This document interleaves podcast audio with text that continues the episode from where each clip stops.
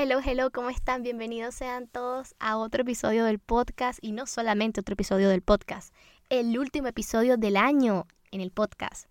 Esto es increíble para mí, no saben el orgullo que esto me produce, porque yo soy una persona que tenía tendencia a dejar las cosas por la mitad siempre, sobre todo los proyectos que se, que se imponía, entonces eso era un tema. Un tema porque siempre tenía esto de que dejaba todo por la mitad, me saboteaba, la ansiedad, la cosa. Y este proyecto para mí ha sido un orgullo y una muestra de que yo sí soy capaz y soy suficiente para lograr todos mis sueños y todo lo que yo me propongo y lo que realmente quiero hacer, lo que siempre está muy bien intencionado, realmente se lleva a cabo. Y por esa razón les traigo este episodio para que las resoluciones de año nuevo, sus metas, lo que ustedes quieran hacer el año que viene, en este 2023, les vaya súper bien, que se enfoquen, pero que lo más importante, puedan intencionarlas de una mejor manera y sean más conscientes a la hora de plasmarse metas. Porque muchas, en muchas ocasiones nos, nos planteamos ciertas metas, pero quedan mucho en lo superficial. Entonces decimos como que, bueno, el año que viene quiero ganar mucho dinero, el año que viene quiero una casa, el año que viene quiero un perro, el año que viene, ok, pero las metas, los sueños, los objetivos tienen por detrás un esqueleto. Son como, hagan de cuenta que, que, que el esqueleto de su meta eh, son las intenciones que le ponen la organización, eh, hacerlas medibles, hacerlas eh, realistas. También es el hecho de la del agradecimiento, ¿ok? Todo eso lo vamos a tocar en este episodio del podcast. Estoy súper emocionada y todo esto son, o sea, van a formar parte de los tips. Todos los tips están eh, interconectados, o sea, todos van a tener todo que ver. Entonces, si ustedes escuchan que yo estoy hablando de un tip ejemplo y salgo mencionando un poco del otro, es porque están conectados, o sea, todo va de la mano y es una mezcla increíble para hacer de nuestros sueños y de nuestras metas este año algo realidad. No que solamente quede en promesas, no que solamente quede en palabras y no que solamente quede en nuestra lista de resoluciones del 2023. Entonces, sin más preámbulo, vamos a comenzar con este episodio. Y antes de empezar, quiero, quiero que recordemos algo muy importante, ¿ok? Muchas veces, cuando llega esta época del año, es verdad que tenemos que agradecer todo lo que hicimos porque muchas veces llegamos y decimos, es que me faltó lograr esto, es que me faltó hacer esto, es que me faltó eh, terminar esto, es que no hice esto, es que esto no llegó, es que... Y nos fijamos en lo que no llegó, en lo que no tenemos, en lo que no pasó, en lo que no hicimos, en lo que perdimos, pero ¿dónde está todo lo que sí hicimos? ¿Dónde está todo lo que sí logramos? ¿Dónde está todo lo que sí superamos, lo que sí atravesamos? Es importante que nos reconozcamos nuestros logros, sean pequeños, sean grandes, sean emocionales, sean físicos, sean externos, sean internos. Todos los logros, todo lo que nos movió de una posición a otra a nivel positivo, hay que reconocerlo y hay que darle su respectivo abrazo, su respectivo agradecimiento, porque gracias a eso somos lo que somos hoy. A lo mejor este año tuviste alguna situación en la que te encontraste muy mal, a lo mejor estuviste deprimido, a lo mejor sufriste mucho de ansiedad y te felicito, te agradezco por llegar hasta aquí, te agradezco por confiar en ti, por no dejar que eso te venciera. Eh, yo tengo ansiedad, yo sufro de ansiedad y estoy aquí para ti, estoy aquí contigo, empatizo y, y te entiendo, ¿ok? Tú puedes con todo, tu cabeza no siempre te dice la verdad y que hayas llegado aquí hasta final de año con nuevas metas, que estés escuchando este episodio es una muestra de que quieres seguir haciendo las cosas bien y que, realmente quieres cumplir tus sueños y, y quieres llegar a ser una mejor persona para el año que viene. Quieres seguir trabajando en ti. Entonces, vamos ahora sí a empezar con los tips de las resoluciones del nuevo año. Y el primer tip que les tengo para dar son, tracen, por favor, se los suplico, metas claras, realistas y medibles. Porque pienso y les digo este tip? Porque he visto demasiadas personas, yo me incluyo ahí, yo me incluyo allí porque yo muchas veces como que cometí este error. De que está bien que tú sueñes, está bien que tú te creas capaz de hacer muchas cosas, pero como dice el dicho, puedes con todo, pero no con todo a la vez. ¿Ok? Las metas que nos vayamos a poner para el 2023 tienen que ser lo más realista y lo más apegado a la persona que somos hoy. ¿Qué, quiere, ¿Qué quiero decir con esto? No quiere decir que yo te voy a cortar las alas y que tú no puedes hacer esos, eh, no puedes entrenar siete días a la semana de una vez. No, no, no. O sea, si tú lo quieres hacer, hazlo. Pero tenemos que pensar también, o sea, tenemos que tener y tenemos que crear conciencia de continuidad. Es decir, la conciencia de continuidad habla de que si tú, o sea, tú eres una persona que a través de sus actos, de lo que hace hoy, va a saber, si eres una persona que tiene eh, conciencia de continuidad, obviamente, si no, pues no lo vas a saber. Pero, por ejemplo, si yo tengo conciencia de continuidad, yo sé que yo tengo que empezar desde un paso uno, ¿verdad? Desde un paso uno, un paso dos, un paso tres, un paso cuatro. Y no tengo que empezar desde un paso siete, por ejemplo. Porque yo sé, con mi conciencia de continuidad, que si yo empiezo desde el paso 7, yo lo voy a dejar por la mitad, yo voy a abandonar fácilmente y me voy a frustrar.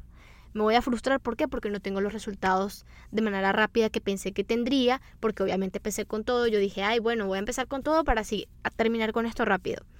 Y eso es como, como arruinar el proceso. Va a sonar feo y va a sonar crudo, pero es verdad, arruinas el proceso. Te saboteas de una manera inconsciente, porque para nadie es un secreto que si tú empiezas siendo una persona, por ejemplo, eh, y voy a poner este ejemplo porque es el más común, yo quiero empezar en enero el gimnasio, siete días a la semana, comer bien, hacer un reto, etcétera, quiero empezar con peso, todo, todo, tú quieres hacer todo. Pero tú vienes de un año en donde no, no, no supiste cómo crear hábitos, no ni siquiera te interesó el tema, eh, no te alimentas bien, eh, no, tienes no tienes buenos hábitos alimenticios, eh, no tienes buenos hábitos, ni siquiera sales a caminar una o dos veces por semana a hacer cardio, a mover tu cuerpo. Dime tu criatura de Dios, cómo tú crees que vas a empezar el año yendo al gimnasio siete días a la semana y no te me vas a aburrir a la segunda semana. ¿Por qué? Porque obviamente te vas a abrumar, obviamente tú vas a sentir que no puedes con eso, porque tu versión actual no está preparada para ese tipo, para esa dimensión de meta, ¿sí me entiendes? Entonces, en vez de ponernos esta, estas metas tan inalcanzables de una vez por todas, vamos a empezar a ponernos metas pequeñas. Por ejemplo, vamos a agarrar una meta, ¿verdad? Una meta súper relevante para nosotros, que realmente tenga peso e impacto en nuestra vida, que realmente queramos alcanzar el año que viene. Haz de cuenta que tú el año que viene, vamos a seguir con el ejemplo del fitness, quieres bajar tantos kilos, quieres eh, hacer un déficit calórico, etcétera y pues no es que vas a empezar a hacer todo de una sola vez. Ese es tu objetivo general, esa es tu meta general. ¿Cuáles son tus objetivos específicos? Tus objetivos específicos son los pasos de esa meta, o sea, son los pasitos que vas a dar para llegar y cumplir ese, ese objetivo general. ¿Sí me entiendes? Es todo lo que compone el objetivo general. Es crear hábitos alimenticios, es este dar una caminata o dos caminatas a la semana, es, si, si es posible y si tú quieres y si lo amerita, es contactar a alguien, a un coach, a una persona que te guíe, porque obviamente no sabes ni tienes idea del tema, o si eres una persona autodidacta, empezar a probar qué te, te funciona, qué no te funciona, etc. Eh, es empezar a, a trabajar no solamente en físico, sino en mente, es decir, si tú quieres lograr metas, tienes que entrenar tu mente, tienes que entrenar tu mente porque todo va aquí. Tienes que sembrar la disciplina, tienes que sembrar el hábito, tienes que sembrar una rutina para ti. O sea, es todo un proceso. Entonces, siempre queremos arrancar del 0 al 100 y la verdad es que eso lo único que trae es frustración y abandono de la, del, del objetivo. Nada más. O sea, eso es lo único que trae. Te lo digo por experiencia porque porque ya me ha pasado y no quiero que te pase a ti. O sea, yo estoy aquí para que ustedes no, no se den los mismos coñazos que me di yo. Y con eso me refiero a que se tracen mesas, metas claras y medibles. Eh, ¿a, qué se, o sea, ¿A qué me refiero yo cuando digo que son metas medibles? Hay, hay, hay una, una, herramienta súper genial en coaching que nos las enseñaron a nosotros y nosotros lo implementamos mucho con los clientes, que es que eh, se llama SMART. La, la, la herramienta se llama SMART. SMART es una herramienta que te permite... SMART es un acrónimo. Entonces creo que la S era specific en inglés, pero yo se los voy a, como que se los voy a decir en español. Es específico, eh, SMART, M es medible, la A es aspiracional, SMART, la R es eh, eh, recursos y la T es tiempo. Entonces creo que tenía un plus al final que es Smart Plus y el plus era positivismo, o sea, tu meta siempre tiene que estar planteada en positivo. Esta herramienta es genial. Si ustedes quieren que yo me profundice más en esta herramienta, déjenme en los comentarios del podcast, en mis redes sociales. Eh, díganme pues si les gustó y me dicen si quieren que les hable más de esto porque es una herramienta increíble, pero se las voy a pasear por encimita. Es una herramienta que te da este esqueleto de la meta que yo les estaba diciendo al principio. Te ayuda a armar el esqueleto el alma, la esencia, el espíritu de la meta está allí. ¿Por qué? Porque te hace, te hace plantear primero, por lo menos en la S, que es específico, te hace no solamente eh, como definir bien la meta, sino que hacerla bien específica. Mientras más específicas hagas tus metas, más posibilidades vas a tener de lograrlas. Y eso es una ciencia, literalmente mientras más estés disperso, mientras mm, estés como que no sé qué quiero, puede, puede que sea esto, pero también puede que sea lo otro. No, no, no, no, no. Tienes que enfocarte en una sola cosa a la vez. Puedes tener muchas, claro que sí, pero una por una, no todas a la vez porque el que quiere atrapar dos conejos no termina atrapando a ninguno, se queda sin ninguno. Entonces, ah, vamos a hacerlo así. El hecho, el, la, como el propósito de esto es que logres todo lo que quieras lograr, pero de manera efectiva y de manera mm, consciente, ¿ok? Entonces vamos a hacerla específica, vamos a hacerla medible, es decir, como yo sé, cómo vas a saber tú que lo estás logrando. Cómo va, o sea, hazla palpable, hazla medible. Por ejemplo, em, yo quiero quitar el ejemplo del fitness porque ya está bueno, está muy rayado. Eh, por ejemplo, yo, lo del podcast es, un, es, una meta que yo tenía y la, la hago medible porque he, seguido publicando eh, episodios, ¿ok? Y ya no tengo un micrófono de audífonos de teléfono, sino que ahora tengo un micrófono eh, mejor, un micrófono para podcast. Y ya no tengo dos episodios, sino que ya tengo dos episodios. Y a pesar de que pues me tropecé, me caí, hice pausas necesarias, para mí, para mi salud mental, aquí estoy. ¿Ok? Y eso también es algo medible. Si eres una persona que tiene un emprendimiento, por ejemplo, de fotografía, vas a saber medir en los resultados, en la calidad de la foto, desde cuando empezaste hasta ahorita, en tus equipos, en el tipo de trabajo que te están brindando, en la gente con la que estás trabajando, ya no trabajas de la misma forma. Entonces, mides el crecimiento, a eso se refiere con medible. ¿Cómo vas a saber que lo estás logrando? Porque estás creciendo dentro de ella. Y eso es lo más importante también, de que sepas que no estás estancado.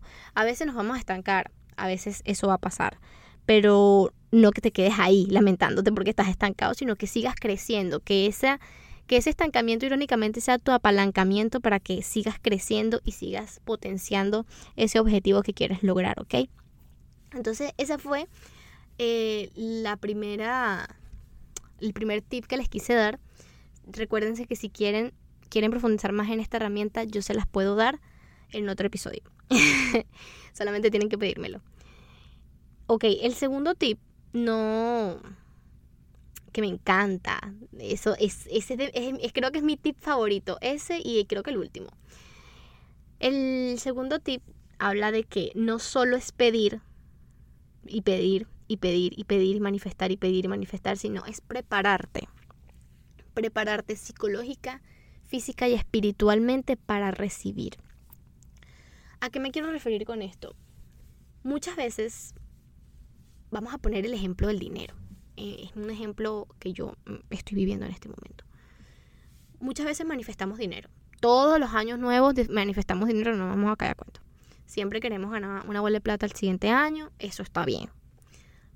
Primero vamos a hacerlo realista y, creíble y, medible, ¿ok? A lo mejor no puedo hacer un millón de dólares el año que viene porque no soy capaz ni siquiera de administrar tres mil dólares al mes.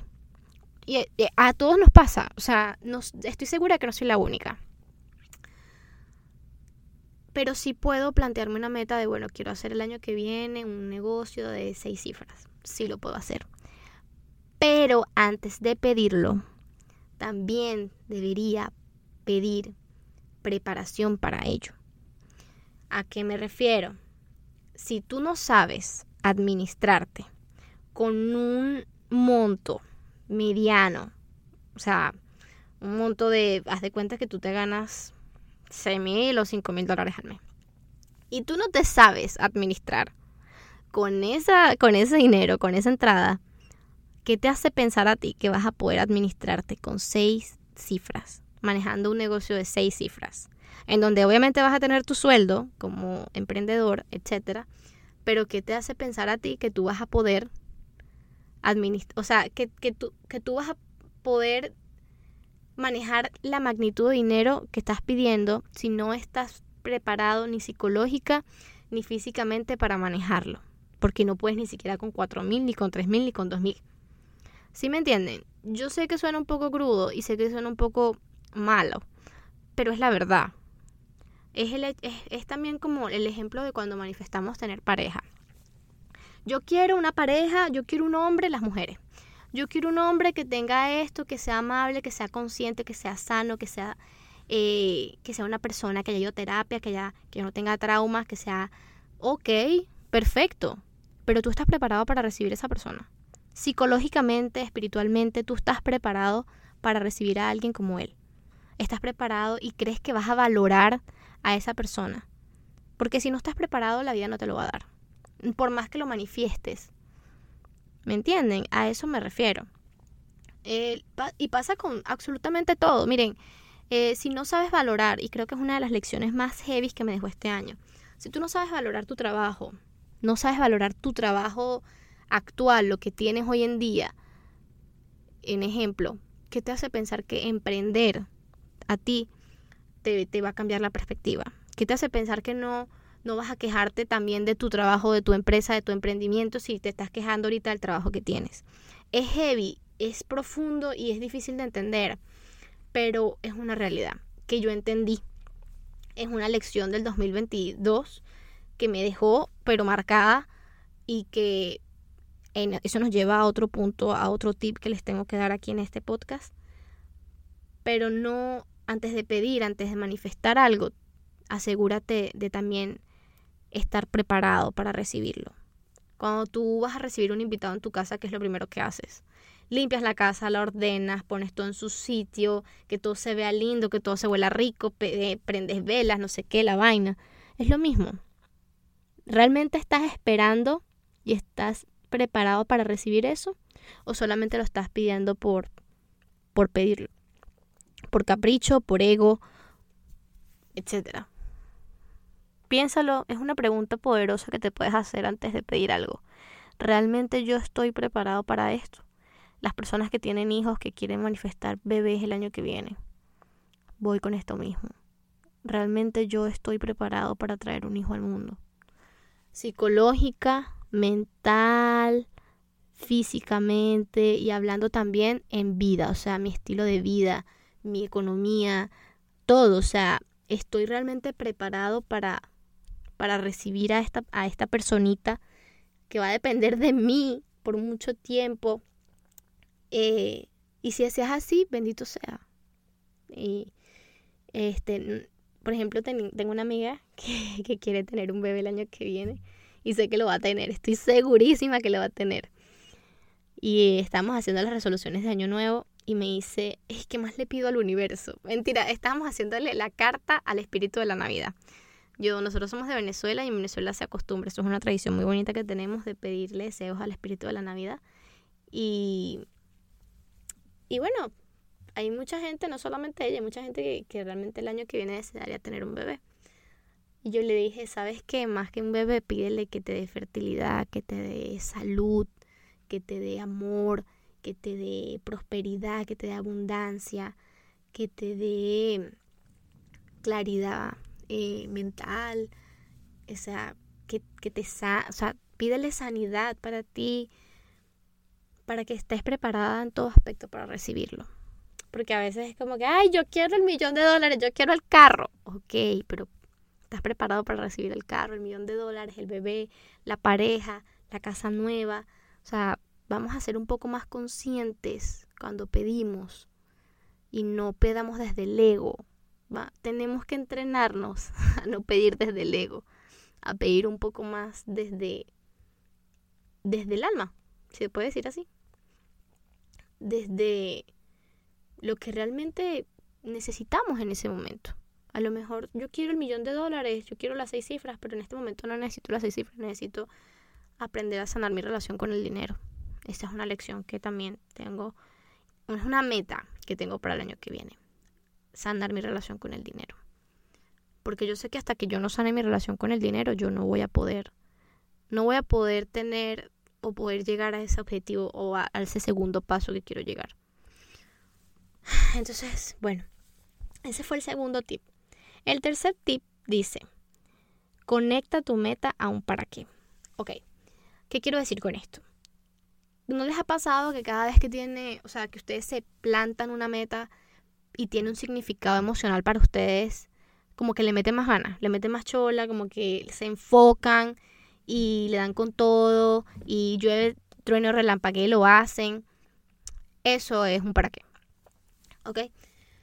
Mm, un ejemplo de esto, por ejemplo, es que yo cuando empezó, cuando yo salí de mi, de mi, de mi crisis de ansiedad horrible que me tomó meses superar, eh, yo quería bajar eh, unos cuantos kilos porque me habían diagnosticado con sobrepeso. Entonces, pero para mí no era importante tanto los kilos, sino mi para qué realmente de organizarme, de, de aprender a ser productiva, mi para qué de crear el board antiprocrastinación que lo creé este año y fue una herramienta que me ayudó muchísimo a tomar acción inmediata y a no quedarme en la procrastinación. Creo que mi para qué en el fondo era porque yo quería alimentar mi autoconfianza, yo quería repararla, quería demostrarme a mí misma que yo podía salir de allí, que yo podía eh, realizar y y cumplir todo aquello que yo me propusiera. Porque una, una de las cosas que te pasa cuando em, dejas proyectos por la mitad muchas veces, no solamente como que no lo haces, sino que te fallas a ti mismo. Y cuando vuelves a intentar hacer otro proyecto, a plantarte nuevas metas, tu, tu mente ya está lista para tirarte la, la evidencia de que no puedes. Ya está lista para decirte, no, mira, es que la última vez tampoco lo logramos. ¿Qué te hace pensar que ahorita sí? Entonces, para yo conecté, para no, para no desfallecer, yo conecté mi meta a un para qué. Y ese era mi para qué. Un compromiso conmigo misma que yo no podía romper. Y aquí estamos. Aquí estamos, lo hemos logrado, lo seguimos logrando, lo seguimos poniendo en práctica. Pero el punto de esto es que cuando conectamos la meta a un para qué, a un factor emocional, es menos probable que esa meta, ese objetivo se pierda en el mapa y se quede en lo superficial, sino que al contrario, nosotros lo visualizamos y eso una vez que lo visualizas, ejemplo, yo quiero este año viajar a Hawái, un ejemplo, y me visualizo en Hawái, pero ok, ¿para qué? ¿Para qué quiero ir a Hawái? Para sentirme relajada, para sentirme que escapé un rato, para eh, para premiarme por todo aquello que logré el año. O sea, algo, algo que tenga una conexión emocional contigo.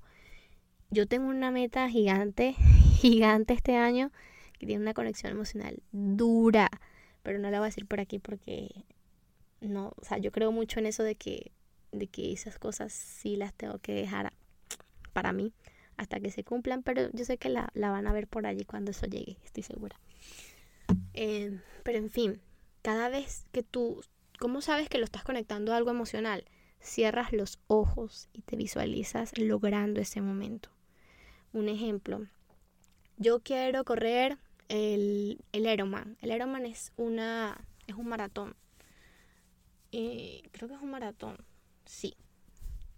Y es una, uno de los más duros. Aquí en, mi, en, en donde yo vivo lo hacen anualmente. Y wow, eso es espectacular ver cuando la gente llega a la meta y Dios mío, hay mucha gente que dice, yo quiero correr el Ironman, pero, pero no me siento capaz, no me siento listo, no me siento eh, suficiente, eh, es que nunca lo he hecho, es que nadie en mi familia ha corrido un maratón, es que, o sea, empiezan como las creencias limitantes a hacer su trabajo de dejarte en la zona de comodidad.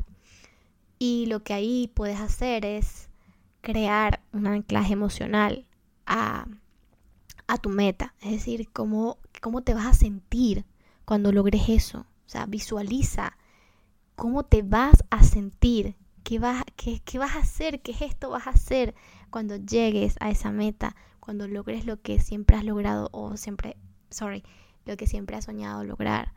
O sea, es, es mucho más probable que logres lo que quieres cuando las emociones, cuando tienes un, un, significado sentimental y emocional para ti.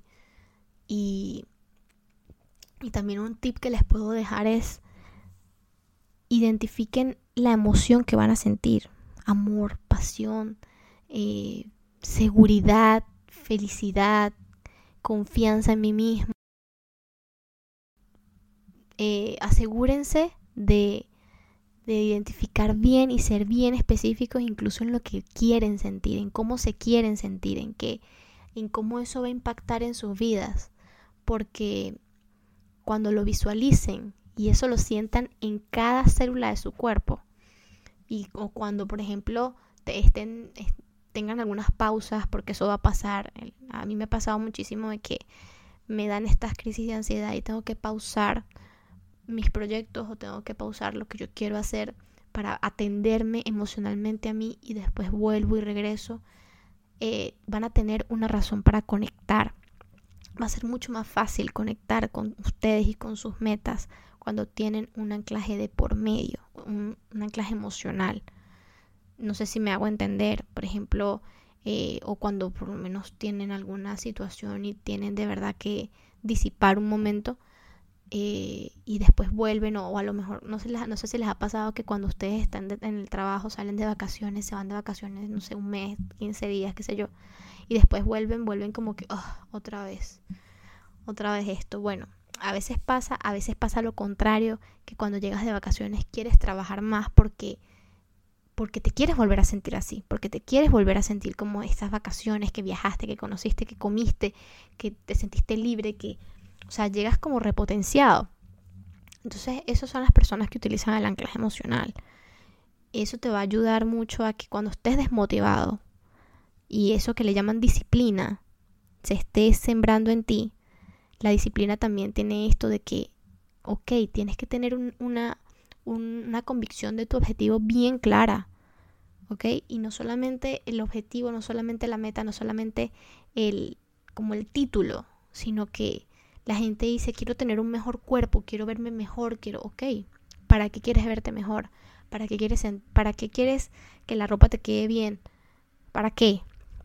para, sentir comodidad, para sentir confianza, para sentir autoestima, para, para no sentir que, que, me tengo que arreglar mil veces y, cambiar mil veces de ropa porque, porque no me queda nada bien, para sentirme bien en mi, en mi propio cuerpo. O sea, siempre el para qué es lo que te va a mantener en ruedo. Eso, lo que vas a sentir cuando lo logres. Espero que este tip les, haya les vaya a ayudar muchísimo porque a mí de verdad que ha sido de las herramientas más poderosas que me ha dejado el coaching. Lo aplicamos mucho también con los clientes y hay unos resultados espectaculares. Entonces se los dejo aquí de gratis para que ustedes lo apliquen en sus metas de año nuevo. No solamente al escribirlas, no solamente al escribirlas, sino que también les va a servir en el proceso y en la transición. ¿Ok?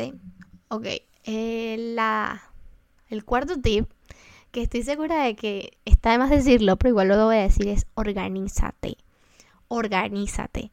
No te va a servir de nada todo esto que te estoy diciendo si tú no tienes una, no armas una estructura y un, y un esqueleto para todo esto que quieres lograr. ¿ok? Eh, no, no va a servir de nada que tú tengas una meta con un para qué, no va a servir de nada que la hagas medible, no va a servir de nada este, que te prepares para recibirla si tampoco te organizas. No improvises, no improvises tus sueños, no dejes tus sueños y lo más importante para ti en manos de la improvisación y del azar. Tú eres el dueño y eres el responsable de que eso se cumpla. Si tú no tienes un plan de acción para lograr tus metas, y solamente vas, a hacer las cosas como vayan saliendo, como vaya viniendo, vamos viendo. Eso no es así. Porque nunca vas a tener, nunca vas a dar pasos, nunca vas a ser estratégico para las cosas que quieres. Y los sueños también necesitan estrategia. Las metas se logran con estrategia. Tú no vas a una compañía y te, te, plantean las metas del mes y te lo dicen, bueno, como vaya viniendo, vamos viendo. No, te dan estrategias para que tú logres esa meta. Lo mismo pasa con las metas personales, es lo mismo. Siempre tenemos que tener un plan de acción andando y como les dije de un principio, partimos de un objetivo general y empezamos a realizar objetivos específicos, ¿ok? Eh, objetivos chiquitos que nos vayan llevando a esa meta. Ya sea que te planifiques anual o trimestral o semestral, pero planifícate y organízate. Hay un libro súper bueno que me compré, porque lo escuché en un podcast, que se llama eh, el, año, el año de 12 semanas, creo que se llama así. Dios mío, ustedes se tienen que leer ese libro. Qué qué vaina tan impresionante. es, un, es como, es un hack. A mí me encantan estos hacks mentales. Y es que a veces cuando nosotros tenemos todo el tiempo del mundo, ¿verdad? Tenemos el año para lograr metas, tú dices, ah, bueno, pero tengo un año, ¿me entiendes? Entonces se disipa y mientras, mientras más tiempo tienes para lograr algo, más lo procrastinas. Bueno, no, no, debería ser así, pero la mayoría funcionamos así, no vamos a caernos a coba. Y este libro lo que te plantea es que te hagas un año de 12 semanas. ¿No te ha pasado? Bueno, este, había muchos ahorita. El, típico chiste de que ya llega octubre, noviembre y ya tú te quieres poner buenísimo y quieres hacer todo lo que en un año no hiciste. Entonces empiezas octubre, noviembre, diciembre. Ah, ok, son tres meses. Exacto. Tres meses es lo que, como que esa, esa sustancia en el cerebro dura. Como que ese enfoque, ese, ese, ese empuje, no sé si me entienden, es como ese efecto psicológico. Es como un hack, es un hack psicológico. Donde tú vas a tener, en vez de un año de 12 meses, es un año de 12 semanas. O sea, un trimestre. Te planteas metas trimestrales y porque son trimestrales vas a estar mucho más enfocado, la, digamos, el espacio de tiempo va a ser más reducido y, y te va a dar más tiempo como de de resumir, o sea, como de estar 100% en focus. ¿Sí me entiendes? Y tienes que celebrar un año nuevo cuando se terminen esas tres semanas. No, es una cosa loca. Es un libro súper genial. Eh, el libro se llama eh, El año 12 semanas. Tu año 12 semanas o algo así. Yo se los voy a dejar en mis historias para que lo vean. Para que lo compren si lo quieren comprar. Está brutal. ¿Ok? Les voy a dejar el link allá en, el, en la historia de mi Instagram. Si no me sigues en Instagram, sígueme, Alexa Coach Piso. Ok, seguimos con lo de la, organización. Señores, organícense, de verdad. No es un juego, no es un chiste, no es que yo sea fastidiosa. Les digo que yo siempre he sido una persona que le gustaba mucho improvisar. Y soy, no, no solamente eso, soy una persona que... soy este tipo de persona que yo pienso que todo va a estar bien a último momento. O sea, antes de que todo esté mal, un día antes de que todo esté mal, yo, siento que eso se va a resolver así por arte y magia. Esa soy yo. Esa soy yo. Entonces, ¿qué me ha dado a mí la vida? Coñazo para que yo aprenda a organizarme, porque no hay de otra. O sea, la misma lección siempre se me ha repetido de que si tú no te organizas, no tienes una estructura. Además, yo tengo, yo tengo rasgos de TDAH, entonces, imagínense ustedes el desastre. Mi atención es, mi atención es casi nula. Entonces me pueden decir a mí, ay, mire, toma, tienes que llevar esto a la cocina. Yo voy a mitad de, camino y, voy sin, sin, sin, lo que me tenía que llevar a la cocina y se me olvida que tengo que ir a la cocina. O sea, mi atención es nula. Entonces yo tengo que tener una estructura no solamente para organizarme y realizar metas, sino que también para eh, aprender a ser más productiva y para que mi tiempo sea un poco más, para tener una mejor gestión de tiempo en mi día a día. O sea, todo lo que yo vaya a hacer tengo que planificarlo, porque si no me pongo a improvisar y la improvisación solamente te quita tiempo y te quita estructura y te quita seguimiento en tus metas y no puedes medirlas. O sea, es como que estás trabajando en el aire, ¿me entiendes? Y no es la idea. La idea es que tú puedas medir tus metas, puedas ver dónde estás parado para que puedas tomar acciones en base a eso y dar pasos estratégicos. Entonces sí, ese es un tipsazo. La competencia es contra tu mente. Ese es otro tip. No es con el de al lado, no es el que está haciendo el otro, no es lo que el otro está lo, que está pasando afuera. No, no, no, no, no. La competencia es contra tu mente. No dejes que tu mente te gane las batallas. Esto, esto va muy dirigido a las personas que tenemos ansiedad. ¿Ok? Yo sé que es muy duro vivir con la ansiedad. Yo lo sé porque lo vivo todos los días de mi vida. Pero el principio que tú te tienes que aprender y tienes que tatuártelo en la frente donde tú quieras ponértelo es que los pensamientos se pueden cambiar y no puedes controlar tus pensamientos, pero sí puedes controlar y sí puedes tomar acción en las decisiones en base a esos pensamientos. Es decir,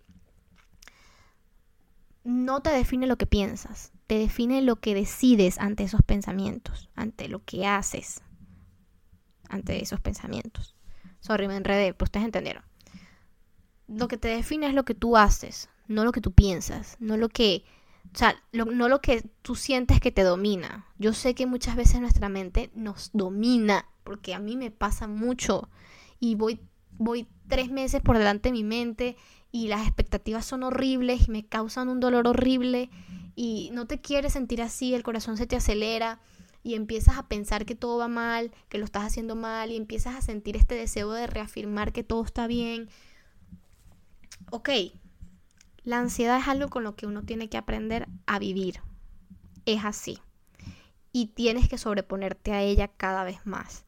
No es algo que se va a ir, pero sí es aprender a darle la bienvenida cuando viene, identificar cuáles son los pensamientos eh, obsesivos, los pensamientos compulsivos de la ansiedad y identificar cuándo son por ansiedad y cuándo no. O sea, la mayoría, la mayoría, te puedo decir que un 80% de mis pensamientos son ansiedad son ansiedad pura, o sea, es que esto no va a pasar, es que esto va a pasar, pero mira, es que esto puede se puede dañar por esto, es que esto se puede terminar por esto, es que, o sea, pensamientos catastróficos uno tras otro. Pero no es verdad. O sea, tú, si te, tú pones a pensar, la mitad de los pensamientos catastróficos que tú has tenido anteriormente ante una situación no ha pasado. No han pasado. Sea porque decidiste ante eso que eso no iba a pasar o por alguna otra circunstancia, pero no pasaron. Están en tu mente. Así que para esto sirve mucho la meditación, el momento en silencio y empezar a ver tus pensamientos como como que es pura es como es como pura basura. Es pura mierda lo que hay ahí, o sea, discúlpame la palabra, pero es que es verdad. O sea, cuando tú te pones a ver lo, todos los pensamientos rumiantes que tú tienes en la cabeza, tú dices, esto es ansiedad, esto no es real. Y te recomiendo, como yo lo estoy haciendo hoy, si tú no puedes manejar esa situación, si sientes que eso te está saliendo de las manos, ve a terapia. Ve a terapia, ve con un especialista, ve con alguien que te ayude, que te oriente. No hay nada más fácil y más liberador que ir de la mano de alguien que sabe lo que hace y cómo te trata y, que te acompañe en el proceso. Porque no solamente el hecho de ir a terapia, sino que es tener un espacio de desahogo, de cero juicio, de que tú vas y hablas y dices lo que quieras y no tienes que explotar con nadie más porque tú tienes ese espacio seguro, tienes ese espacio de, canal, de canalizar tus emociones, o sea, es el momento de si te tienes que desbordar, te desbordas y, lo haces y es, es catártico. De verdad que se los, les invito a todo aquel que, que de verdad esté dispuesto, esté pensando en ir, vaya, no lo piense más. Eso cambia vidas. En serio, cambia vidas. Pero vamos a volver al punto inicial. La competencia es contra tu mente, ¿ok? Es contra ti, es contra tus creencias, es contra actualizarte a ti mismo. ¿Y qué quiero decir con esto? Hay muchos pensamientos, muchas creencias, mucha parte de nosotros que se domina por el ego. El ego, o sea, lo que, lo que trata de mantenerte a salvo. Y el ego se construye desde la niñez. Entonces hay muchas cosas allí que no están actualizadas del todo con la persona que tú quieres ser. Hay, una, hay un dicho muy, muy popular que dicen que las respuestas siempre están dentro de ti. Y eso es real. O sea, las respuestas siempre están dentro de nosotros porque dentro de nosotros existe un yo superior un alter ego, vamos a decirlo así. Y ese yo superior, ¿verdad? Siempre tiene las respuestas, pero no puedes llegar siempre a él a nivel de conciencia porque hay, hay, un, hay un software atrasado en ti. O sea, hay una, tu nivel de conciencia no está adaptado a ese yo superior en este momento. Entonces, siempre tienes que ir trabajando creencias limitantes para ir alcanzando a ese yo superior para ir estando a ese nivel. Y el yo superior no es nada más y nada menos que, que la persona en la que tú te quieres convertir, en la que tú quieres, o sea, tu persona ideal para ti, tu versión ideal de ti. Eso es tu yo superior, en mi opinión, ¿no? Pero hay demasiadas teorías de esto, entonces yo no me voy a poner aquí a discutir acerca de eso, la verdad. El hecho es que eh, tampoco tenemos que vivir la vida queriendo alcanzar una versión de nosotros. Sencillamente hay que vivir, creo que todas nuestras etapas y todas nuestras versiones. La versión excelente, la versión que no está tan bien, la versión ansiosa, la versión deprimida, la versión que, que, que es, es suficiente, la versión que a veces no se siente suficiente. O sea, hay, son rachas y son etapas. ¿Me entienden? Yo ahorita estoy en una etapa en donde apenas estoy saliendo de, de un duelo conmigo misma, como de despedir una versión de mí y, y dejar de tratar de vivir en esa versión, sino que aceptar la que viene, aceptar que estoy en otra, en otra posición, en otro lugar de mi vida ahorita y darle la bienvenida y vivirla con la intensidad que se tiene que vivir y así sucesivamente.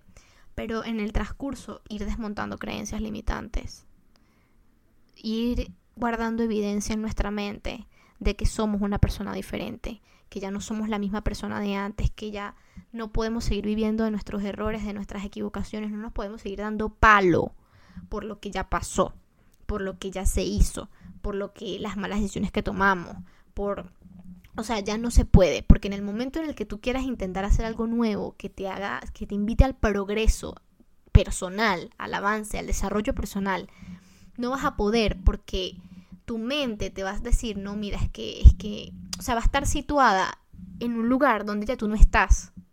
¿Sí me entienden? Por eso es que es importante estar todo el tiempo actualizando nuestro software interno, nuestro mindset. Por, por eso es que mi podcast se llama Cambiando el Mindset, porque para todo lo que nosotros queramos hacer, tenemos que trabajar el mindset. Esa, ese es nuestro, nuestro CPU. Y si no está actualizado, y si no lo estamos chequeando constantemente, y si no le estamos metiendo ojo constantemente, lamentablemente no, o sea, va a ser muy difícil, va a ser muy jodido llegar a donde queremos llegar, porque eh, no, no, no estamos capacitados en ese momento a nivel de mindset, porque lo, puedes querer y puedes tener todas tus convicciones bien, bien puestas y tus valores, pero esa, que esa es otra de las cosas que es súper importante, o sea, alíñate y siempre está pendiente de tus valores. Es como cuando le haces cambio de aceite de alineación al carro, es lo mismo, o sea, es todo, todo tiene que estar bien puesto en su lugar para poder, em, para poder seguir creciendo. Si nosotros estamos creciendo a un nivel de conciencia, también nuestro mindset tiene que ir como al ritmo y no todo el tiempo esto va a ser así, pero lo importante es que siempre estemos cuidándonos y echándole como agüita a la plantita para que siga creciendo. Ustedes me entienden lo que yo les quiero decir, ¿no? Este fue ese tip de la competencia contra tu mente. Recuérdalo, no es contra alguien más, no es contra el otro, no es con, no, es contigo. Agradece lo que tienes hoy antes de pedir más. Ese es otro tip. Ok. Si tú te la vives quejándote de la vida que tienes, y esto es de Alexandra para Alexandra, si tú te la vives quejándote para la vida que, por la vida que tienes, que por qué te pasa esto, que lo otro, que te falta esto, que no tienes esto, que todavía te falta para llegar aquí, que no, mi reina.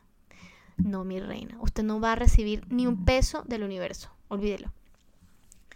La queja solamente trae más pobreza. Hay un libro muy, muy increíble que yo me leí el año pasado, que yo lo puse en práctica y me funcionó de verdad, de maravilla, y este año como que se me olvidó. Que se llama La magia, eh, La magia, sí, es de la serie de El Secreto. Léanse esa vaina, se los pido por favor, léanse ese libro. Esto es una maravilla de libro que te dice que la magia sí existe y está en el agradecimiento. Al que agradece, más se le dará. Al que se queja, se le quitará lo que ya tiene. Así dice. Y no hay nada más cierto y más verdad que eso. Si usted se queja todos los días, hasta por la, la chancla que no tiene, ahí se va a quedar. No va a llegar otra. Ay, no, es que yo quiero este carro, es que yo quiero esta casa, es que yo...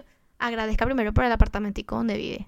Agradezca primero por el carrito que tiene que lo, lleva y lo trae agradezca primero por los zapaticos que, que tiene ahorita. No les digo y no les invito a ser conformistas, cero, para nada, pero agradezcan, de corazón agradezcan que hoy tienen lo que tienen. ¿Ok? En saber, saber ver lo bueno en lo malo no siempre es fácil. Y también tampoco estoy invitando aquí a una positividad, a, un pos, a una positividad, coño, su madre, se me enredó la lengua. A un, una, a un positivismo tóxico. no voy a editar esto porque está gracioso. A un positivismo tóxico, creo que se dice así. No estoy invitando a eso, estoy invitando a que, que sencillamente agradezcan. Agradezcan, agradezcan a la persona que los atendió esta mañana en el Starbucks, en, el café, en el supermercado, porque esa persona a lo mejor no tuvo un buen día, pero igualito te dio una sonrisa, porque igualito te dio un momento de su tiempo para atenderte, y ya, o sea, agradezcan esas vainas que son tan chiquitas, pero uno no sabe. Miren, una vez a mí, yo trabajando en un café, me llegó una persona, yo no sé de dónde salió, se los juro, era, un, era un chico. Y en inglés me dijo, puedo, puedo rezar por ti hoy, puedo orar por ti hoy. Y yo como que, yo, yo tuve un mal día, ese día yo estaba teniendo un día de perro. Y me dijo, yo puedo rezar por ti hoy. Y yo como que, sí, me dijo, dame tu mano. Y yo como que, ok, le di mi mano y él me dijo, ¿por qué quieres que pida hoy? Y en ese momento a mí, o sea, me acordé que yo tenía que agradecer porque yo tenía salud. Yo le dije, quiero que pidas por mi salud, por mi vida, sencillamente. Entonces hicimos como una oración. Él hizo una oración por mí y me dijo, gracias por permitirme orar por ti y gracias por tu servicio. A mí se me cambió el día, se me cambió la semana y se me cambió la vida en ese momento. O sea, se me reseteó solamente con ese gesto. Es que no tenemos que dar tanto a veces para, para cambiarle la vida a alguien, para cambiarle el día a alguien. O sea, dar una sonrisa.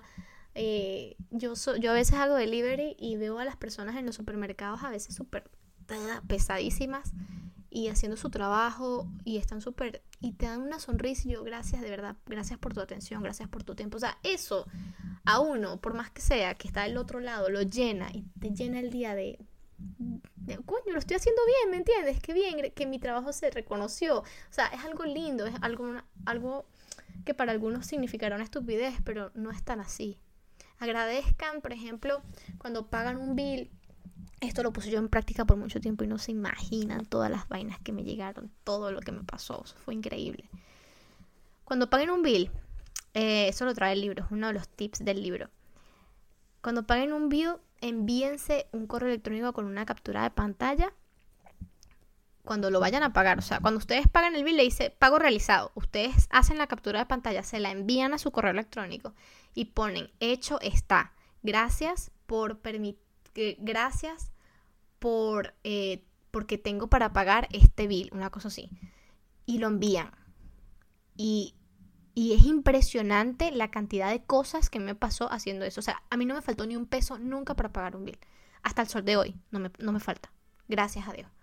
Y, y es impresionante como de verdad es magia, magia. Es algo divino que todos debemos aprender a hacer en nuestra vida y a emplearlo, el agradecimiento. La queja te disminuye la energía a un nivel estratosférico y te la y la queja lo que hace es aumentar más la desgracia y el problema en tu vida. O sea, es impresionante. Entonces, esto es un tip tanto para ustedes como para mí. Porque sí, soy una persona que se queja muchísimo.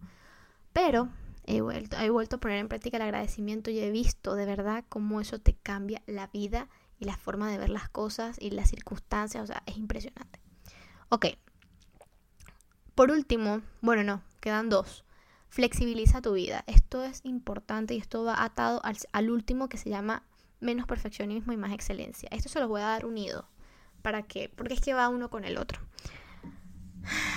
¿A qué me refiero con flexibiliza tu vida? Haz que tu vida, haz que en tu, en tu estructura haya flexibilidad. Porque todo lo que no es flexible tarde o temprano se rompe. Tú no puedes pretender que todo sea A, B, C, D, E. Pues si eres una persona que tiende a ser eh, eh, obsesivo, como yo, que tengo rasgo obsesivo, que yo soy todo nada, que yo soy o es aquí o es ahora o es nunca, o, si no es o si no es todo el carrito de Shane, entonces no compro nada, porque eso es una eso es algo obsesivo. O sea, si tú eres así, tú te, si tú te identificas con este fact es porque algún rasgo obsesivo tienes que tener. Si tú no eres capaz de comprar tres vainas en Shein en vez de en vez del carrito completo, o sea, porque tú llenas el carrito y tú dices, no, tiene que ser el carrito completo porque si no, no es nada. Hermana, usted no tiene flexibilidad en su vida, se lo digo de una vez.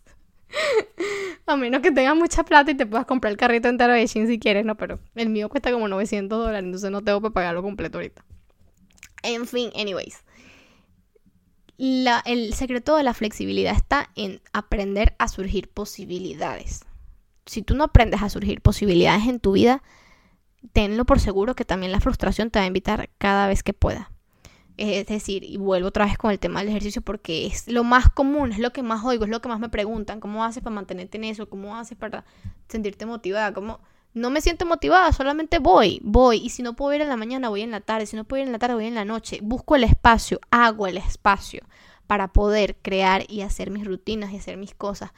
Y a veces si no quiero ir porque no tengo ganas de levantar peso, entonces voy y hago cardio. Si no quiero ir en toda la semana a hacer peso, entonces hago toda la semana eh, cardio y se acabó. Yo no tengo como una meta específica para eso en este momento. Sino que o mantenerme en donde estoy o bajar un poco más de peso. Y yo realmente no, no tengo como esto de que me quiero marcar, quiero definirme. A lo mejor en un principio sí, pero yo ahorita realmente no me interesa eso. Entonces yo lo único que quiero es mantener el hábito en mi vida porque, porque sé que es saludable para mí. Entonces voy, camino y ya, voy y hago cardio, hago una rutina de HIT porque me gusta y se acabó. Paso. Y no tiene que ser en la mañana, no tiene que ser en la tarde, no tiene que ser en la noche. Yo cambié en mi agenda. En mi, perdón, en mi agenda no, porque yo no uso agenda. Yo cambié en mi, en mi board, en mi board de antiprocrastinación. Yo cambié hacer ejercicio en la mañana por hacer ejercicio en cualquier momento del día porque eso me brinda flexibilidad y más si yo soy una persona que tiendo a ser obsesiva. O sea, si yo no lo hago en este momento, no lo hago. Entonces, ¿qué, qué pasa? Dejo todo por la mitad, empiezo a sabotearme y ¡boom! Ahí fue. Adiós lo que te pagaste. Entonces, esto es un tip súper útil para las personas que son todo o nada, que son ahora o nunca, que son si no lo hago ahorita, no lo hago después. ¿Me entiendes? A lo mejor hay gente que dice, no, es que me cuesta mucho eh, pararme temprano, hacer ejercicio. Ok, ¿qué otro momento del día te funciona? ¿Te funciona en la noche? ¿Te funciona? O por lo menos hubo una amiga mía que me dijo, ay, no, es que yo no puedo hacer ejercicio en la noche porque me llego muy cansada, no tengo la misma energía. Le digo, ¿qué otra posibilidad tienes de hacerlo en la mañana?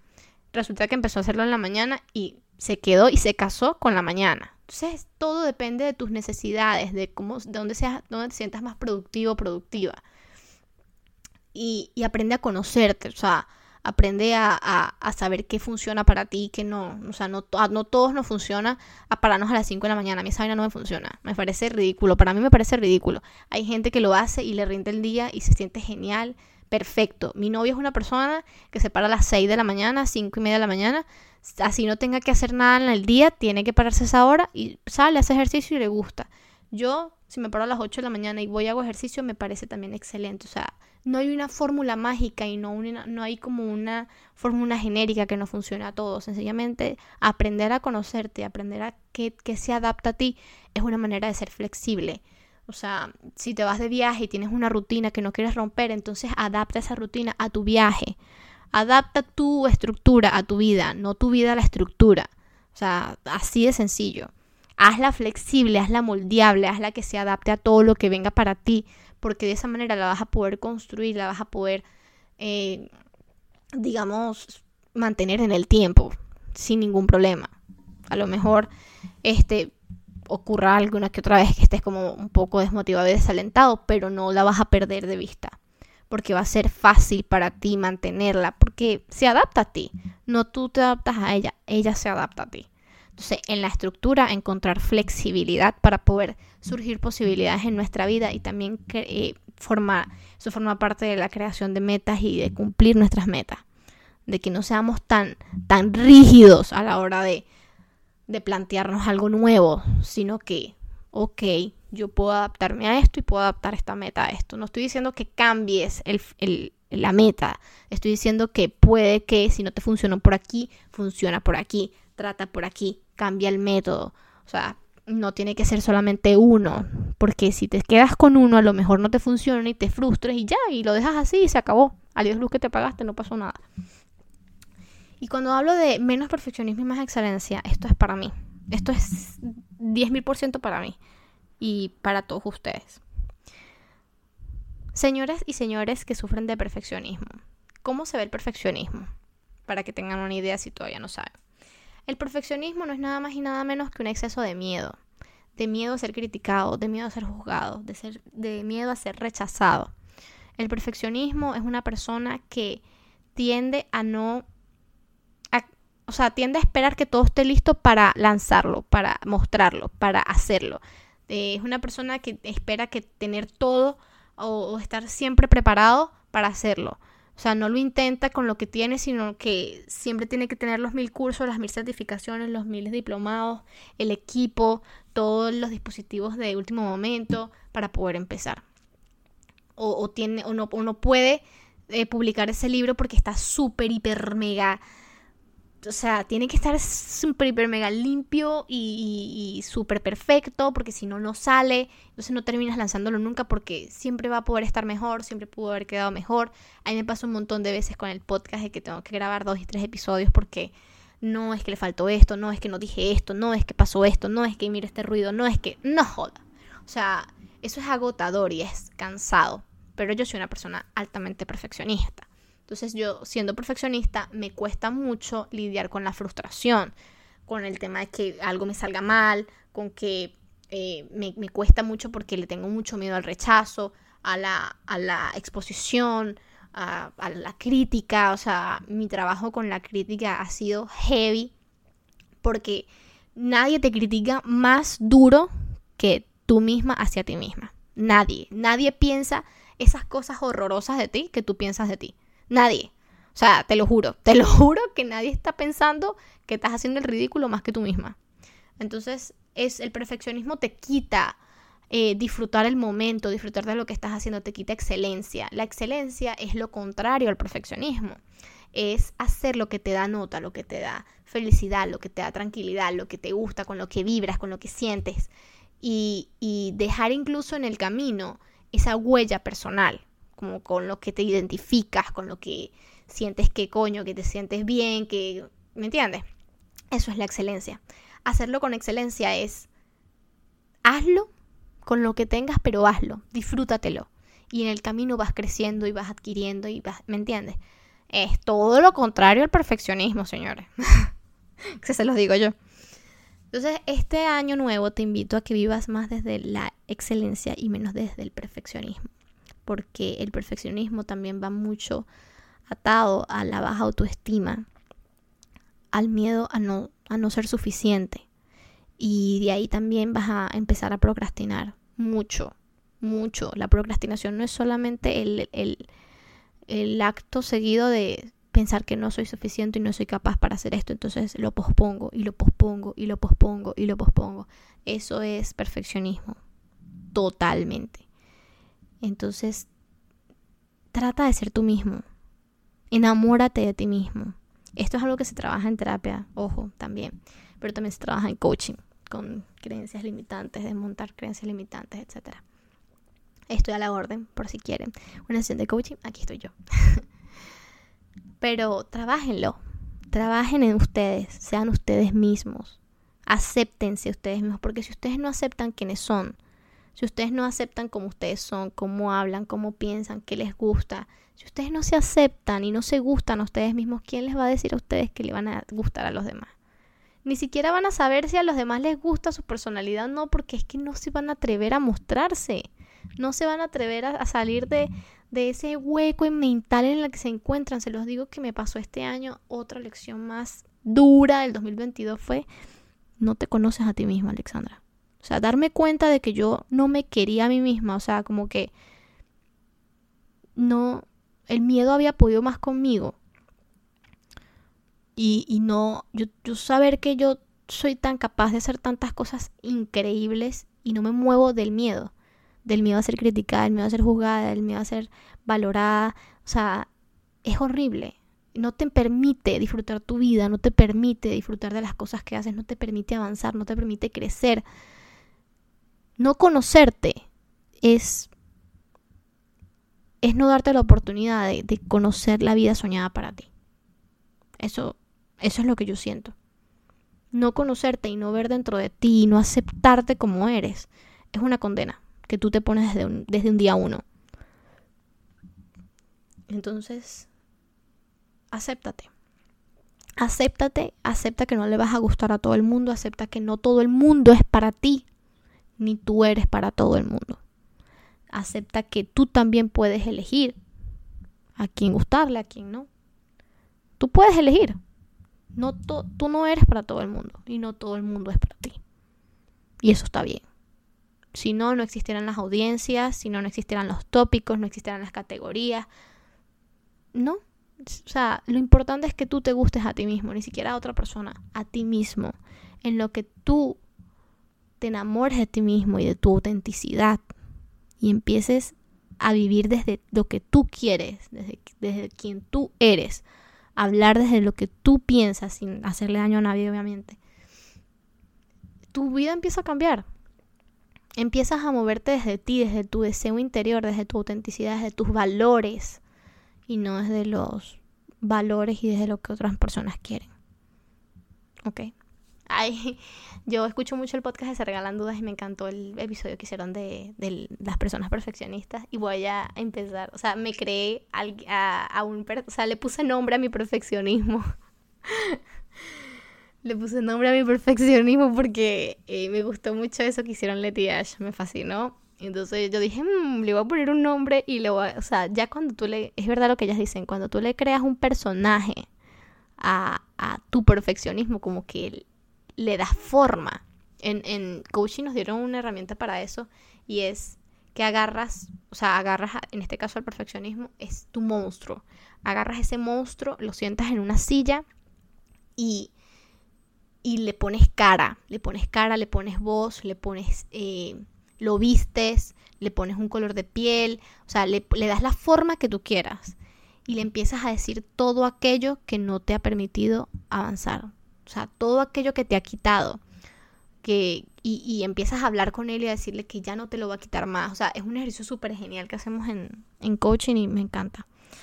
Eh, ahorita se me olvidó el nombre de ese ejercicio, pero creo que se llama la silla caliente, creo que se llama así. Brutal, búsquenlo en, en internet. Hay muchos ejemplos de eso, pero pónganle nombre y no dejen que las domine. Ustedes son los dueños de su vida de su pensamiento, de su conciencia, de sus gustos, de todo. No dejen que nadie ni nada les quite ese brillo, porque es lo único, lo único que te va a diferenciar de las otras personas, ser tú. Y es algo que nadie te puede quitar, nadie, de ninguna manera. Entonces estos fueron los tips para resoluciones de año nuevo. Ay, espero que les haya gustado. A mí me encantó grabárselos, me encantó ponerlos en práctica también. Los puse en práctica un poco tarde este año, pero los puse en práctica. Y eso es lo importante. Y de verdad deseo muchísimo que tengan un feliz año nuevo con las personas que aman. Y, y dependiendo de la circunstancia, sin, sin importar la circunstancia en la que estés ahorita recibiendo el año, recuerda que eres valioso, recuerda que eres suficiente, recuerda que tu situación actual no define quién eres, recuerda que todo lo malo pasa, recuerda que mejores tiempos vendrán y que esto solamente es una ventana para hacerte más fuerte, más más capaz, más, más grande. Esto no es, no es para minimizarte, esto no es para hacerte menos fuerte, débil, no. De por lo que sea que estás pasando, si no estás pasando por un buen momento, recuerda que esto es enseñanza, esto es aprendizaje. Y el año que viene vas a poder emplear todo eso y vas a ser libre, te lo prometo. ¿Por qué? Porque si todo lo malo, si todo lo bueno pasa, lo malo también, se lo juro. Los quiero mucho, que pasen un feliz año nuevo, que sean un poco más conscientes al pedir sus y a hacer sus resoluciones de año nuevo. Y, y espero que, que la pasen súper bien. Gracias por escuchar este podcast este año. Gracias por estar aquí, gracias por ser audiencia fiel, gracias por compartir, gracias por comentar. Y voy a estar haciendo una encuesta en estos días en mi, en mi Instagram de cuáles son los temas que, se, que quieren tocar en el 2023 en este podcast. Pero estoy muy agradecida con ustedes y conmigo por haberme llevado hasta aquí. A lo mejor no tenemos 100 episodios en el podcast, tenemos 12 y eso es más que suficiente para mí. y ahora sí que vamos con todo este año, de verdad. Estoy muy feliz. Nos vemos en redes sociales. Recuerden seguirme en Alexa Coach Piso. Y compartir este episodio si quieren compartirlo y, llevárselo a alguien más. Por favor, háganlo. Eh, compártanme en sus historias si lo están escuchando, dónde lo están escuchando, si limpiando. Yo, yo, yo tengo que hacer la limpieza profunda de Año Nuevo hoy. Porque no pienso recibir mi casa de esa manera. Está caótica. Eh, compártanlo para que mi podcast siga creciendo y ayúdenme a, crecer, a, a expandirme. Los quiero mucho, bye bye, se me cuidan y nos escuchamos en el próximo episodio. Bye bye.